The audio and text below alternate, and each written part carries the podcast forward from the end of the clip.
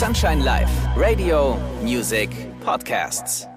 Hallo und einen schönen guten Tag wünsche ich euch. Mein Name ist Felix Kröcher und das hier ist der We Are the Night Podcast. Zu dieser Folge habe ich Besuch aus der Schweiz. Mein Gast ist Medienproduzentin, Moderatorin, Journalistin und DJ. Seit kurzem geht sie mit ihrer eigenen Show Swiss Selection auf Sunshine Live on Air und das mitten aus Zürich. Wir sprechen gleich über ihr bisheriges umfangreiches Schaffen, über ihre fünfteilige Dokumentation Call Me DJ, einem ausgestopften Reihe und weshalb sie deshalb im Aufzug stecken geblieben ist. Mein heutiger Gast ist Rosanna Krüter, die ich jetzt herzlich willkommen heiße.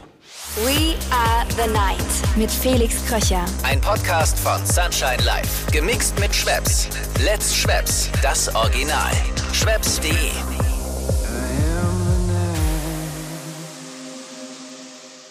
Hallo Rosanna, sehr schön, dass du dir für meinen Podcast We Are the Night Zeit nimmst. Toll, dass es jetzt geklappt hat. Mit Betonung auf jetzt. Wenn zwei DJs, zwei Medienschaffenden etwas zeitgleich ausmachen, dann wird es ein bisschen schwierig. aber ja, aber immer noch besser freitags als montags. Das stimmt. Das ich glaube, montags hätten wir es nicht geschafft, wahrscheinlich. Da muss ich dir recht geben. Jetzt erstmal die Frage, wie geht's dir denn? Mir geht's super. Ich bin ein bisschen aufgeregt, weil ich habe heute meine dritte äh, Swiss Selection Sendung bei Sunshine Live. Und zwar live aus Zürich. Äh, dann bin ich immer ein bisschen nervös. Irgendwie, ich weiß auch nicht. Ich bin sowieso ein nervöser Mensch. Also ich bin auch vor allem DJ-Gigs immer noch nervös. Ich bin einfach irgendwie nervös, wenn ich was, wenn ich performen muss. Aber sonst geht's mir super. Und es ist auch eine positive Nervosität eigentlich. Das ist ja schon mal gut. Das ist ja schon mal gut und sehr interessant ja. zu erfahren, dass jemand, der so lange schon am Start ist, der das schon lang macht und viel gemacht hat schon, noch immer nervös ist. Und bist du nicht mehr nervös? Doch, natürlich. Ich bin jetzt auch ich nervös. Ich glaube. Du bist jetzt auch nervös. Ja, natürlich. Das ist ja verrückt. Wieso ja. denn? Ja, weil ich mich äh, mit dir unterhalte. oh, das ist ja nett. Da freue ich mich. Nee, ich glaube, es gibt Leute, die sind einfach irgendwie, es gibt Leute, die funktionieren nicht mehr unter Druck und dann gibt es Leute, die funktionieren besser unter Druck. Und ich glaube, wenn man äh, einen Job hat, der irgendwie was mit Öffentlichkeit, äh, mit Auftreten zu tun hat, das sind meistens Leute, die, die durch ein bisschen Druck so angestachelt werden, ihr Bestes zu geben. Und äh, also ich gehöre da definitiv dazu und da gehört halt irgendwie Nervosität auch ein bisschen dazu. Also ich glaube, ich wäre schlechter in allem, was ich tue, wenn ich nicht immer ein bisschen nervös wäre. Da gebe ich dir recht. Ja? Da gebe ich dir recht. Wo, gut überlegt, ha? Ja, wo, wo treffe ich dich denn jetzt gerade an? Bist du noch in Köln? Nee, ich bin, ich bin wieder zu Hause. Ich war am äh, Wochenende über Pfingsten, ja, habe ich in Köln gespielt und äh, habe dann so ein bisschen verlängertes, sehr viel verlängertes Wochenende draus gemacht, weil ich Köln äh, sehr gern mag. Und jetzt bin ich aber seit, äh, seit vorgestern bin ich wieder zu Hause. Ja, Köln ist auch eine schöne Stadt. Wie war es denn im Odonien? Es war fantastisch. Es war fantastisch. Ich habe in Köln gelebt, 2019. Ah, okay. Und habe quasi eigentlich im Odonien gelebt also ich habe schon auch noch ein bisschen gearbeitet, aber das Odonien ist ein fantastischer Club, einer meiner absoluten Lieblingsclubs. Und ich habe immer geträumt, dass ich irgendwann, wenn ich groß bin, mal im Odonien auflegen darf hat damals nicht geklappt, weil ich halt leider zu viel gearbeitet habe und keine Zeit und auch keinen Bock hatte, mich irgendwie da anzubiedern bei irgendwelchen Veranstaltern oder so. Ähm, aber ich habe irgendwie immer davon geträumt, dass das mal passiert und jetzt äh, letztes Wochenende ist es passiert. Das war fantastisch, war mega cool. Ich wollte es gerade sagen, schlussendlich hat es jetzt geklappt und ich gebe dir da auch recht. Das ist wirklich ein ganz toller Club. Ist also auch sehr künstlerisch angehaucht. Ja, also ich finde, ich finde, was auch nicht für mich gehören zu einem guten Club äh, mehrere Dinge. Erstens die Leute natürlich, die den Club besuchen, das ist A und O, die Musik. Und dann mag ich aber auch Clubs, bei denen man so, ein, wo halt die Ambiance irgendwie stimmt äh, und die Größe. Und ich finde, beim Odonien stimmt alles. Also das Gelände gehört ja irgendwie diesem Odo, heißt er, glaubt, deswegen heißt das Odonien, Odonien. Und das ist ein ganz verrückter Typ, der so ganz verrückte Kunst aus, aus Metall macht. Also der schweißt da irgendwelche Autos auf Leuchttürme und irgendwelche Propeller an Schaufensterpuppen und die stehen dann da so rum. Also es ist wirklich irgendwie so ein bisschen Alice in Wonderland mäßig sieht das Ganze aus. Und gleichzeitig ist es so ein Club, wo man so gut rumlaufen kann. Ich bin so eine Rumspacerin. Also wenn ich, wenn ich raven gehe, dann laufe ich gern durch die Gegend und entdecke immer wieder was Neues. Und dafür ist das Odonien äh, wirklich der perfekte Ort. Wie für gemacht. Genau, ja. ja. Rosanna, das kennst du selbst. Ich äh, versuche mich immer möglichst perfekt auf meinen Gast vorzubereiten. Bei dir muss ich sagen, ja, also ich bin schwer beeindruckt von deinem Schaffen. Und Danke. ich habe hier und äh, ja, also ich habe bei dir jetzt einen Riesenprofi eigentlich im Journalismus, Funk, Fernseh, als DJ und, und, und. Deshalb freue ich mich nun auf unser Gespräch. Und wenn ich ganz ehrlich bin, kann ich eigentlich nur von dir lernen. Okay. Ja, ich habe mich, wie gesagt, vorbereitet. Jetzt pass auf, pass auf. Ähm, jetzt äh, schauen wir mal, ob die Vorbereitung gut funktioniert hat. Aufgewachsen bist du in, der für mich äh, schönsten Stadt der Welt, in Zürich. Oh, die schönste Stadt der Welt für dich. Ja, ja das stimmt. Da bin ich aufgewachsen. Ist wirklich eine sehr, sehr schöne Stadt. Muss allerdings sagen, damals, als ich da aufgewachsen bin, war sie noch nicht ganz so schön. Das war in den 80er Jahren. Äh, da hatten wir die größte offene Heroinszene Europas und zwar direkt neben meinem Haus.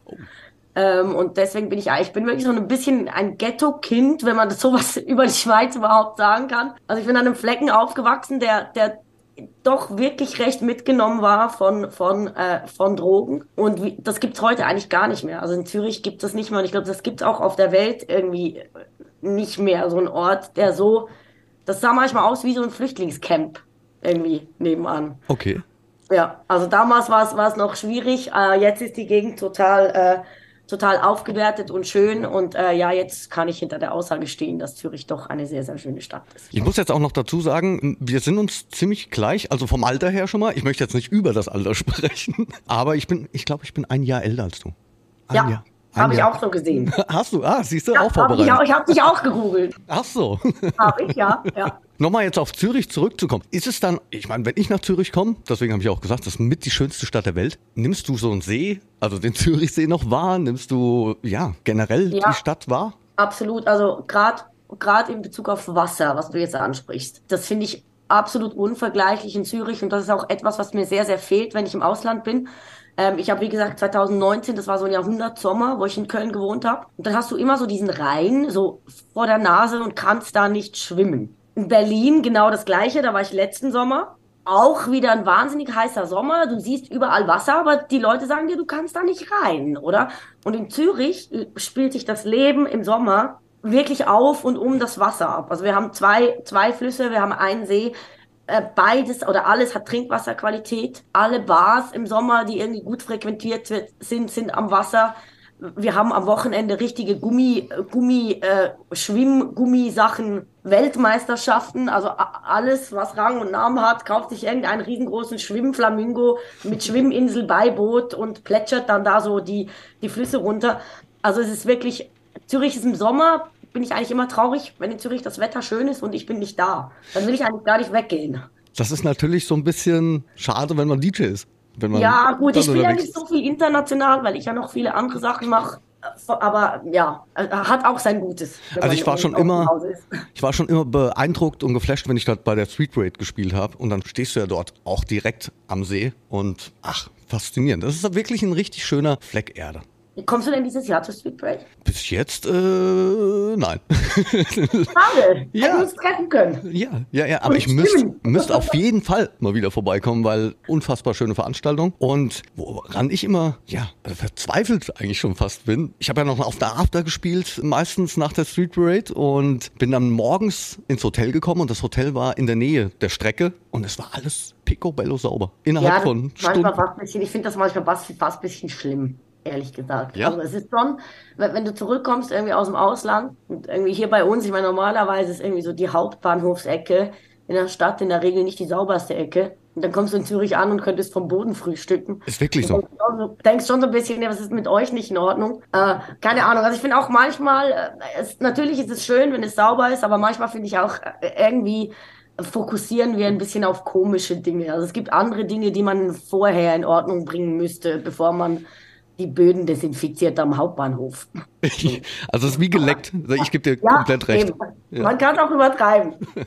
Aber jetzt mal fernab von der Street Parade, kommen wir wieder zu dir. Du hast ein Masterstudium in Journalismus. Ja. Finde ich richtig gut. Und was mich jetzt mal interessieren würde, war das für dich in jungen Jahren schon klar, dass, dass du das machen möchtest? Was hat dich da fasziniert? Uh, also ganz ehrlich, ich hatte tausend andere Pläne. Ich wollte Astronautin werden, Ja. dann wollte ich Anwältin werden und ich habe alle möglichen Sachen ausprobiert. Ich habe auch erst relativ spät dann irgendwie das richtige Studium äh, gefunden. Ich habe zwei Studiengänge abgebrochen erst. Irgendwie war es mir aber trotzdem immer klar. Es hat sich, es hat sich angefühlt, als hätte ich mich eigentlich so ein bisschen gegen mein Schicksal wehren wollen. Es, es war, ich war schon immer verbal extrem gut. Ich schreibe gut. Ähm, ich kann mich gut ausdrücken. Ich interessiere mich für Menschen. Ich bin sehr neugierig. Also mir haben eigentlich seit, seitdem ich ein kleines Mädchen bin, alle immer gesagt, du wirst bestimmt Journalistin. Und ich glaube, da war, dass ich das nicht machen wollte, war auch so ein bisschen Trotz dahinter, dass ich eigentlich, ich mache nicht gern das, was andere mir sagen, sollte ich tun. Und ich habe das Gefühl, ich habe mich so ein bisschen gewehrt gegen mein Schicksal irgendwie.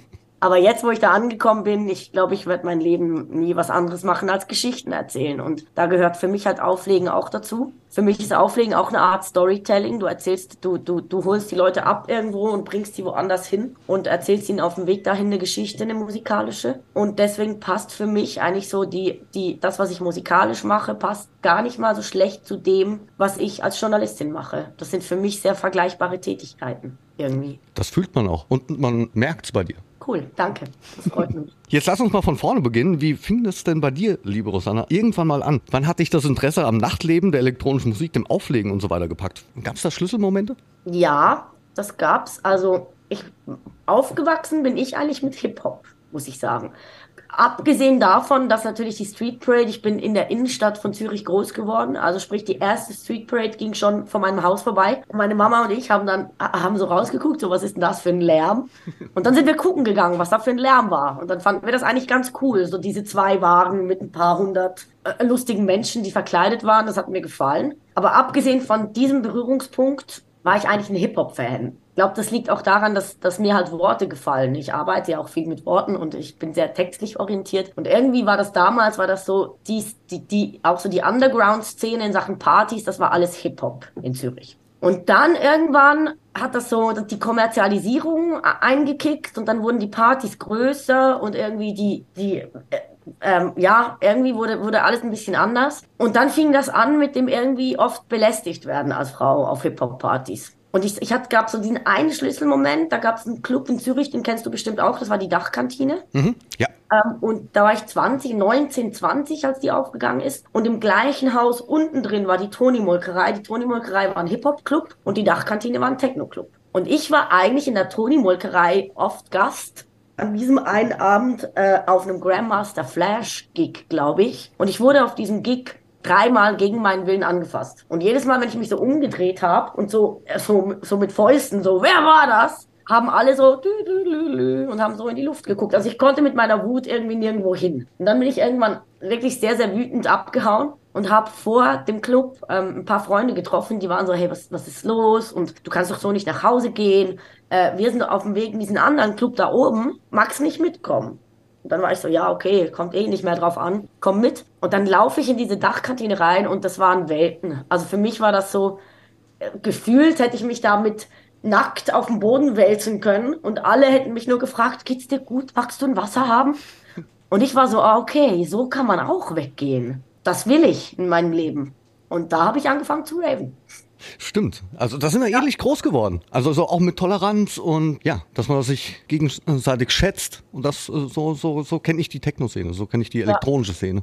Ja, es ist auch deswegen bin ich, glaube ich, auch sehr aktivistisch dann in der elektronischen Musikszene, weil oft bleibt sie ja dann, sie bleibt oft hinter meinen Erwartungen zurück. Also das war eigentlich so, so habe ich sie empfunden. Und so es ist dann auch halt nicht alles immer so, wie es an der Oberfläche scheint. Aber für mich war Hip-Hop war verloren. Und Techno hat Potenzial. Weißt du, wie ich meine? Also, so, äh, ich bin dann immer enttäuscht, wenn die Techno-Szene dann doch nicht so ist, wie ich mir das gedacht habe. Aber man kann sie irgendwie retten. So habe ich das Gefühl. Ich möchte mich engagieren dafür, dass sie besser wird. Wir sind beide Retter. Bist du auch ein Retter? Ich bin auch ein Retter. Ich würde mich da auch so. Ja, es gibt natürlich auch Partys, wo du sagst so, nee, das ist jetzt nicht meine Techno-Szene. Das gibt's. Aber grundsätzlich, also ich, ich halte die, die Fahne nach oben und möchte so weitergeben, wie ich es gelernt habe. Ja, absolut. Du hast eben gerade auch schon was angesprochen, was du ja auch in deinen Arbeiten als Journalistin, ja, darauf gehst du ja sehr ein, thematisierst das Ganze. Also du meinst halt Diversity. Ja. Ja, absolut. Ähm, das kommt, also es kommt einerseits von meinen Erfahrungen halt, oder nicht nur meinen Erfahrungen, ich glaube, die Erfahrungen jeder Frau im Clubbing-Kontext mit irgendwie, also Bottomline, sexualisierte Gewalt, aber dann auch äh, die ganzen anderen Sachen, die dir halt passieren. Also ich kann dir nicht, ich kann dir gar nicht sagen, wie oft ich in dem Backstage äh, gefragt wurde, ah, wessen Freundin bist du denn? Und ich war da zum Auflegen. Und das sind halt Momente, wo du denkst, wollt ihr, also wirklich? Wirklich? Ist es jetzt irgendwie, wir schreiben jetzt das Jahr, weiß auch nicht, 2000 XY und ihr denkt immer noch, so die einzige Funktion, die eine Frau auf einer Party haben kann, ist irgendwessen, irgend, die Freundin von irgendwem zu sein? Das ist doch nicht möglich. Und das sind so kleine Momente, wo du, die halt, dich, die einem halt, einen halt ärgern. Oder? Ja, wenn absolut. das Also du merkst, wiederholt, dann will man irgendwann was dagegen machen. Und ich habe diese, diese Möglichkeit, dass ich halt nicht nur DJ bin, sondern halt auch Medien mache. Und irgendwann habe ich dann halt gefunden, okay, ich verbinde das Ganze, weil ich habe keinen Bock, irgendwie jeden, jeder Person, die mich so ein Bullshit fragt, einzeln zu erklären, dass Frauen auch auflegen können und dass die Frage bescheuert ist, sondern ich wollte das irgendwie allen auf einmal erklären und in einem, im besten Fall einen Link schicken, anstatt jedes Mal eine Antwort geben zu müssen. Solche Dinge Mhm. passieren echt oft. Echt? Das immer noch. Ja? Das, ist- das, ist- ich meine, es ist jetzt nicht schlimm. Also, weißt du, ich, ich, es tut mir nicht, es beelend. Ich kann deswegen jetzt, ich habe keine schlaflosen Nächte wegen so einer Frage, oder? Aber es ist halt einfach, ja, ich habe halt schon irgendwie so meine täglichen, was?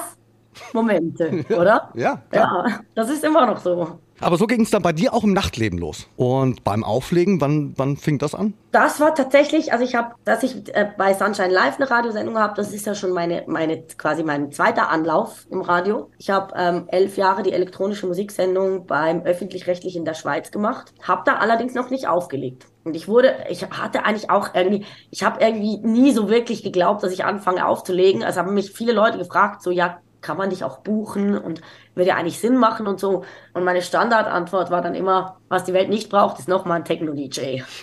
Nö, man kann mich nicht buchen. Und irgendwann hat es dann doch mal jemand getan, und zwar für die Lethargy, kennst du die? Das ist auch eine relativ große Party, so im, im Rahmenprogramm der Street Parade in der Roten Fabrik. Okay. Ähm, und das ist so eine, das ist eine Party, da wollen wirklich alles, alle Leute, die ich kenne aus, aus der Schweiz, das ist so eine Art Ritterschlag, wenn du da spielen darfst. Und irgendwie ist dem Booker wer abgesprungen und er hat so überlegt, wie füllt er jetzt diesen Slot und hat dazu meinen Podcast gehört von der Radiosendung. Und hat dann irgendwie, hat sich entschieden, ich buche jetzt diese Rosanna. Und hat mich dann angerufen und hat, mich gebucht und ich habe so gesagt, ja, aber also ich kann halt einfach nicht auflegen. Und er so, ja, ja, das kannst du dann schon. Und dann, ja, dann habe ich das tatsächlich gemacht. Und das war, das war, das war, eigentlich hätte ich das nicht machen. Also ich bin froh, dass ich das gemacht habe, weil das, da habe ich gemerkt, oh, das macht mir ja Spaß. Aber ich war so, ich war so nervös. Ich habe gekotzt vor dem Gig. Nach mir hat Nathan Fake live gespielt. Es standen da irgendwie so sieben Meter Live-Equipment gefühlt auf einer riesen Bühne. Ich bin kaum hochgekommen, weil meine Knie so gezittert haben. Also es war wirklich ein, ein schwieriger, schwieriger Gig, der eigentlich eine Nummer zu groß war für mich. Und ich habe es wahrscheinlich gemacht, weil ich diese Person bin, was wir vorhin ja schon kurz anbesprochen haben, die irgendwie gerne ein bisschen nervös ist, oder? Ich mag Herausforderungen. Und deswegen habe ich wahrscheinlich zugesagt, aber in dem Augenblick, wo ich das dann gemacht habe, habe ich gedacht, scheiße, das hätte ich nicht machen. Nervenkitzel. Ja, nee, das, das war echt eine Nummer zu groß für mich. naja, einfach mal ins kalte Wasser geworfen. Ja, aber seither lege ich mit auf. Also von daher vielleicht doch keine so schlechte Entscheidung. So ging es bei mir mit dem Radio los. Also Okay. ich glaube, ich war zwei, drei Tage da und durfte dann schon mit eine Sendung moderieren. Und da ging es mir ähnlich. Ja, kann ich, kann ich mir vorstellen. Aber lass uns gerade nochmal über das Radio machen sprechen. Da besitzt du ja jahrelange Erfahrung, hast du eben gerade ja schon angesprochen, hast eine Techno-Sendung auf SRF gemacht, einen eigenen Podcast hast du und jetzt bei Sunshine Live. Erstmal herzlich willkommen im weltbesten Radioteam. Danke. Ich fühle mich auch schon pudelwohl, muss ich sagen. Ja, das ist äh, schon sehr familiär alles. Also ich freue mich sehr. Kannst du mal erzählen, was du genau machst? Äh, ich finde es nämlich mega, was da jetzt gerade passiert, auch in der Schweiz. Gut, ähm, klar, kann ich machen. Also, äh, äh, Sunshine Live hat ist irgendwie, fragt mich nicht wie, zu einer Schweizer DAB-Frequenz gekommen und hat da seit Anfang Jahr jetzt eigentlich aber eins zu eins das deutsche Programm ausgestrahlt. Und das, das mögen wir Schweizer ja nicht so gern, weil wir haben ja so ein bisschen diesen Minoritätenkomplex gegenüber den Deutschen, dass wir so finden, wir sind auch ein Land. Behandelt uns nicht, als wären wir auch Deutsch. Wir sind nicht Deutsch, wir, sind, wir kommen aus der Schweiz, wir kommen aus der Schweiz, oder? Oh, ich höre das wahnsinnig gern. Von daher war das eigentlich war das eine logische, total logische und auch richtige Entscheidung, dass Sunshine Live irgendwann fand, hey, wir müssen dieser Schweizer Szene gerecht werden, weil bei uns läuft echt viel mehr als viele, die meisten Leute in Deutschland wissen und denken, wage ich mal zu behaupten, und haben dann einen Mensch gesucht, der halt Techno kann und Radio kann. Und ich glaube ganz ehrlich, wir sind ja nicht so viele, wir sind, wir sind ja nur vier Millionen Deutschschweizerinnen und Deutschschweizer. Ich glaube, so viele Leute gibt's gar nicht auf dem freien Markt, die beides können. Von daher war es irgendwie logisch, dass Sunshine Live irgendwann bei mir, bei mir anklopft und fragt, hey, wir wollen das machen, hast du Bock? Und ich war natürlich, ich war, ja, war ich, so war ich. Und ähm, jetzt mache ich genau das. Also ich ähm, mache einmal in der Woche, immer am Freitag von äh, 6 bis 8 Uhr, mache ich zwei Stunden Sendung auf Sunshine Live. Swiss Selection heißt die Show.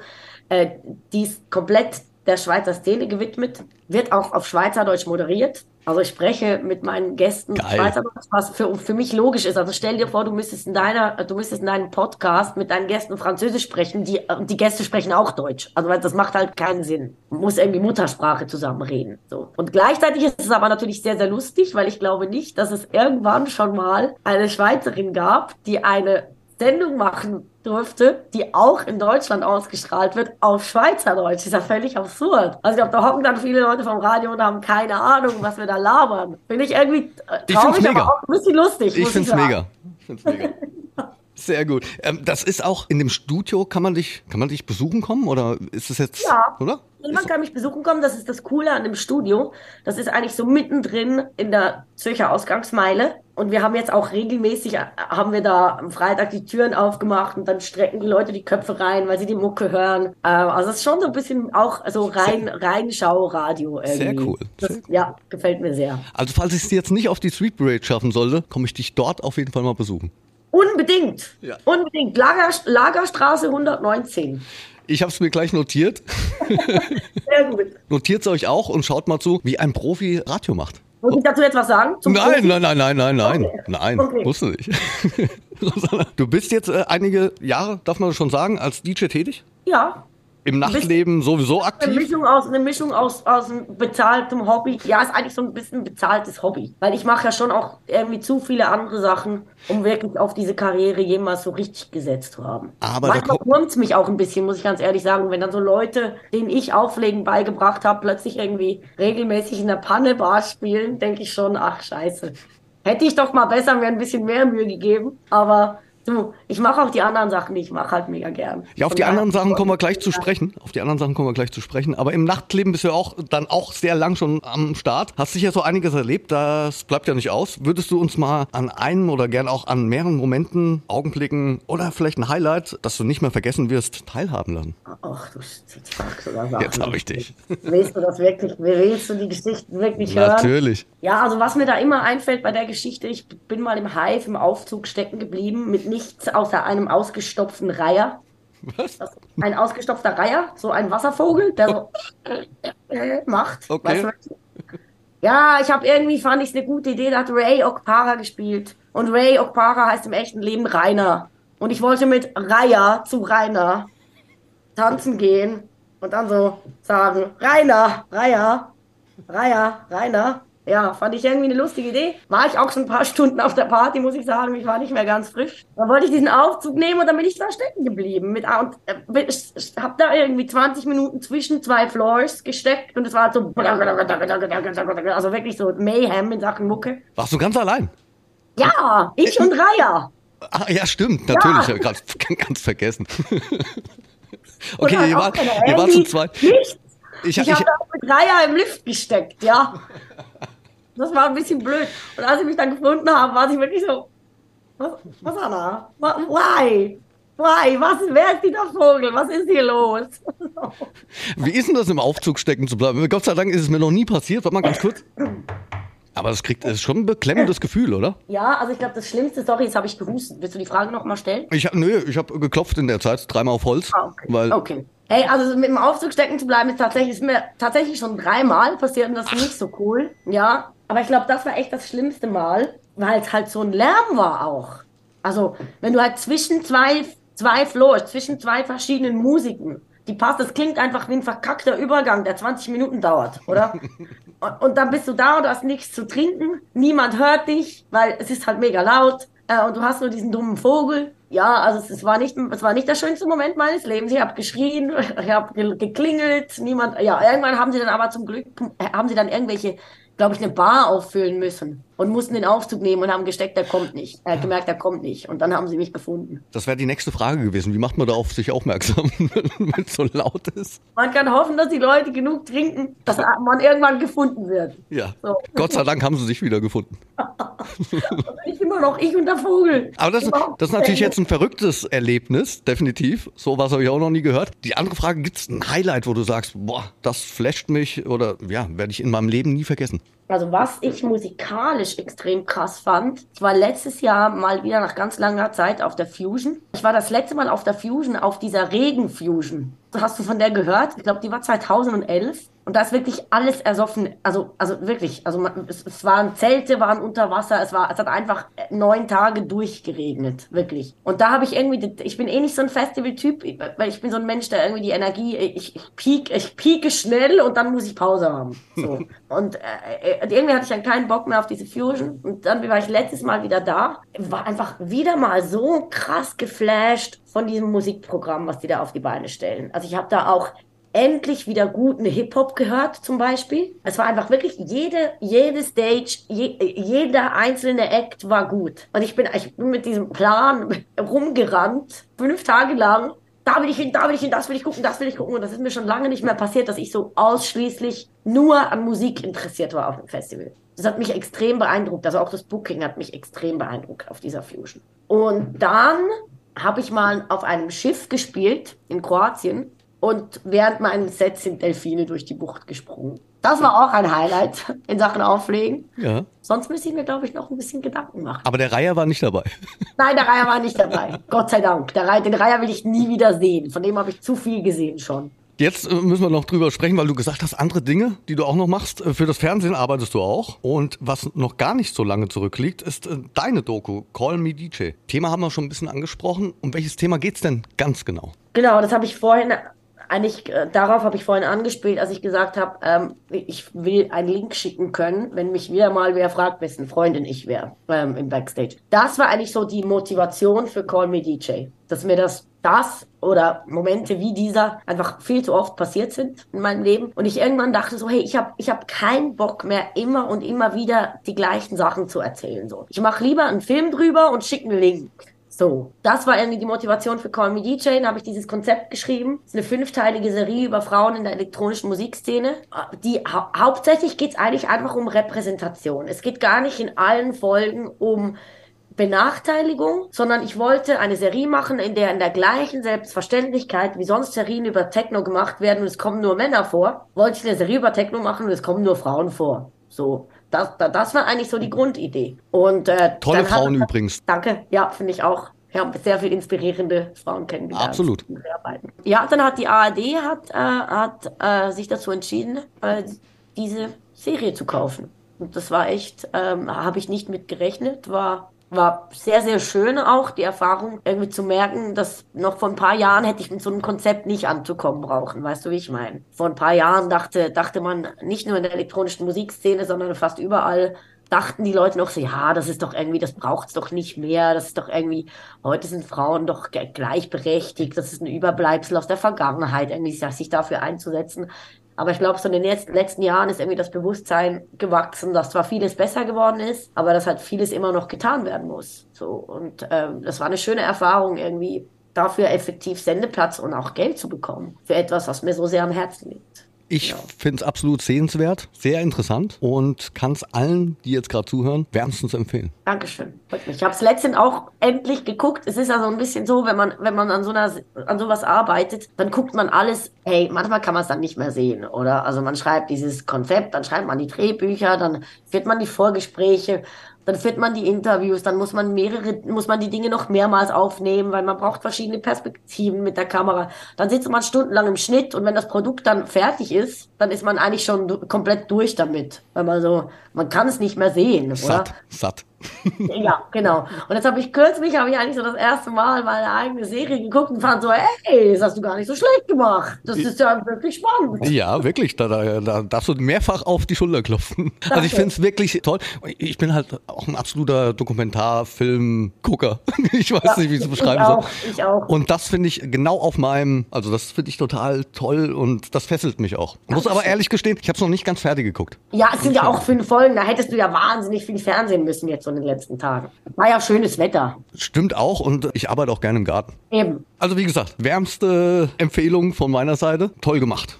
Danke. Was steht denn jetzt bei dir auf der Agenda? Über Sunshine Life haben wir jetzt gesprochen. An was arbeitest du derzeit? Wird es weitere Dokumentarfilme geben? Also ich, ich bitte bin, darum. Ich gerade ein bisschen sagen, ich finde so eine, im Moment bin ich gerade in Sachen Film an nichts, an nichts Größerem dran, weil ähm, ich, es, es ist schon für mich, gerade wenn du, wenn Dinge so ans, ans Herzen gehen, oder wie diese Dokumentation für mich. Also man muss dazu vielleicht noch sagen, ich war, ich habe die geschrieben, ich habe Regie geführt und ich war auch vor der Kamera. Also es war wirklich, das war, ein, das war krass anspruchsvoll, aber auch wirklich so ein totales Herzensding. Und ich habe mich danach ein bisschen so gefühlt, als hätte ich fünf Kinder geboren. Also ich war wirklich, ich war wirklich am, ich war am Ende. So, ich war, ich war komplett fertig mit, mit, mit, ich war körperlich am Arsch, ja, ich habe lang, ich habe so viel gearbeitet, ich war irgendwie, hatte das Gefühl, ich kann kreativ gerade überhaupt nichts mehr leisten. Dann bin ich erstmal in Urlaub gefahren, sechs Wochen nach Südafrika. Und danach ist mir dann dieses Sunshine Live Angebot so ins Haus geschneit. Und jetzt habe ich diese Sendung konzipiert. Und das finde ich eigentlich, erst im Moment stimmt das so für mich, weil das ist, es ist auch mein Baby, diese Show, aber es frisst mich nicht ganz so auf.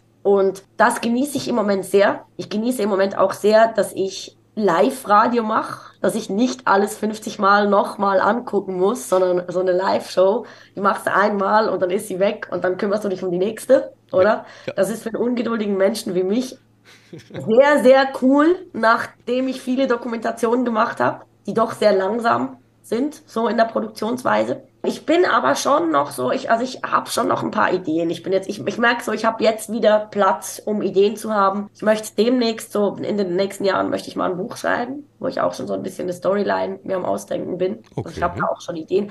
Es gibt mir irgendwie, gibt mir, gibt mir gerade mein Leben jetzt gerade, gibt mir Raum für neue Ideen. So, und das, das hatte ich schon, hatte ich länger nicht mehr, weil ich alte Ideen am Umsetzen war, oder? Und von daher bin ich eigentlich ganz happy, so damit, wie es jetzt ist. Das ist schön und hört sich sehr spannend an. Ja. Was ich dich jetzt zum Abschluss fragen möchte, was bedeutet dir die Nacht? Für mich ist die Nacht zu unterscheiden vom, ich finde Nacht und Clubbing ist für mich nicht ganz das gleiche. Also ich finde die Nacht ist für mich etwas, was die Frauen sich auch ein bisschen zurückerobern müssen, weil wir oft halt Schiss haben in der Nacht so und ich wünsche mir, dass die Nacht auch für Frauen ein sicherer Ort ist, um sich kreativ entfalten zu können. Weil Kreativität funktioniert nur ohne Angst. Sonst erschafft man nichts, oder? Und äh, ich wünschte mir, dass, dass, dass wir Frauen irgendwie auch nachts durch den Park mal laufen könnten und mal hören könnten, wie da die Eule, was für ein Geräusch da die Eule macht und ob da irgendwo ein Hase läuft, ohne immer nur zu hören, läuft hinter mir wer, oder? Das ist das, was ich mir, was ich mir von der Nacht wünsche. Was mir die Nacht im Clubbing-Kontext, also im, im elektronischen Musikkontext bedeutet, ist eine Art Utopia. Also ich, ich finde, es gibt wenig Orte, an denen die Menschen sich so sehr auf Augenhöhe begegnen können wie sechs, um 6 Uhr morgens auf dem Dancefloor. Um 6 Uhr morgens auf dem Dancefloor sehe ich dich. Es ist mir äh, scheißegal, ob du homo bist, schwarz, eine Frau, trans, whatever. Den Menschen ist das irgendwie egal. Oder so an den Orten, an denen ich gerne bin, ist das egal. Und so möchte ich eigentlich den ganzen Rest der Welt auch haben. Starke Worte, sehr starke Worte. Sehr schön. Ja, Rosanna, ich danke dir für deine Zeit. Vielen, vielen Dank. Danke, war mega. Aber es ist ja, man auch, muss ganz ehrlich sagen, ich habe, du hast Fragen gestellt, die ich jetzt so noch nicht so oft. Also meistens weißt du so, ich werde schon ab und an interviewt so. Und oft stellen dann die Leute immer wieder die genau gleichen Fragen, oder? Und irgendwie wird man auch ein bisschen langweilig, aber ich finde, du hast sehr kreative Fragen gestellt. Finde ich gut. Das freut mich. Ja, wie gesagt, ich danke dir für die Zeit. Ich komme dich in Zürich im Radiostudio besuchen. Sehr gern, ich würde mich total freuen. Vielen lieben Dank. Cool. Hey, schönes Wochenende. Ebenso. Und bis ganz bald. Und viel Spaß bei der Sendung. Danke, ich bin schon auch. Uh, ich muss jetzt vorbereiten gehen. Tschüss. Tschüss. Und an meine We Are the Night Podcast-Freunde auch wieder vielen Dank an euch alle. Schön, dass ihr zugehört habt. Die nächste Folge kommt wie gewohnt in 14 Tagen. Ich sage an dieser Stelle Tschüss, euer Felix Kröcher. We Are the Night mit Felix Kröcher. Ein Podcast von Sunshine Life. Gemixt mit Schwepps. Let's Schwepps. Das Original. Schwepps.de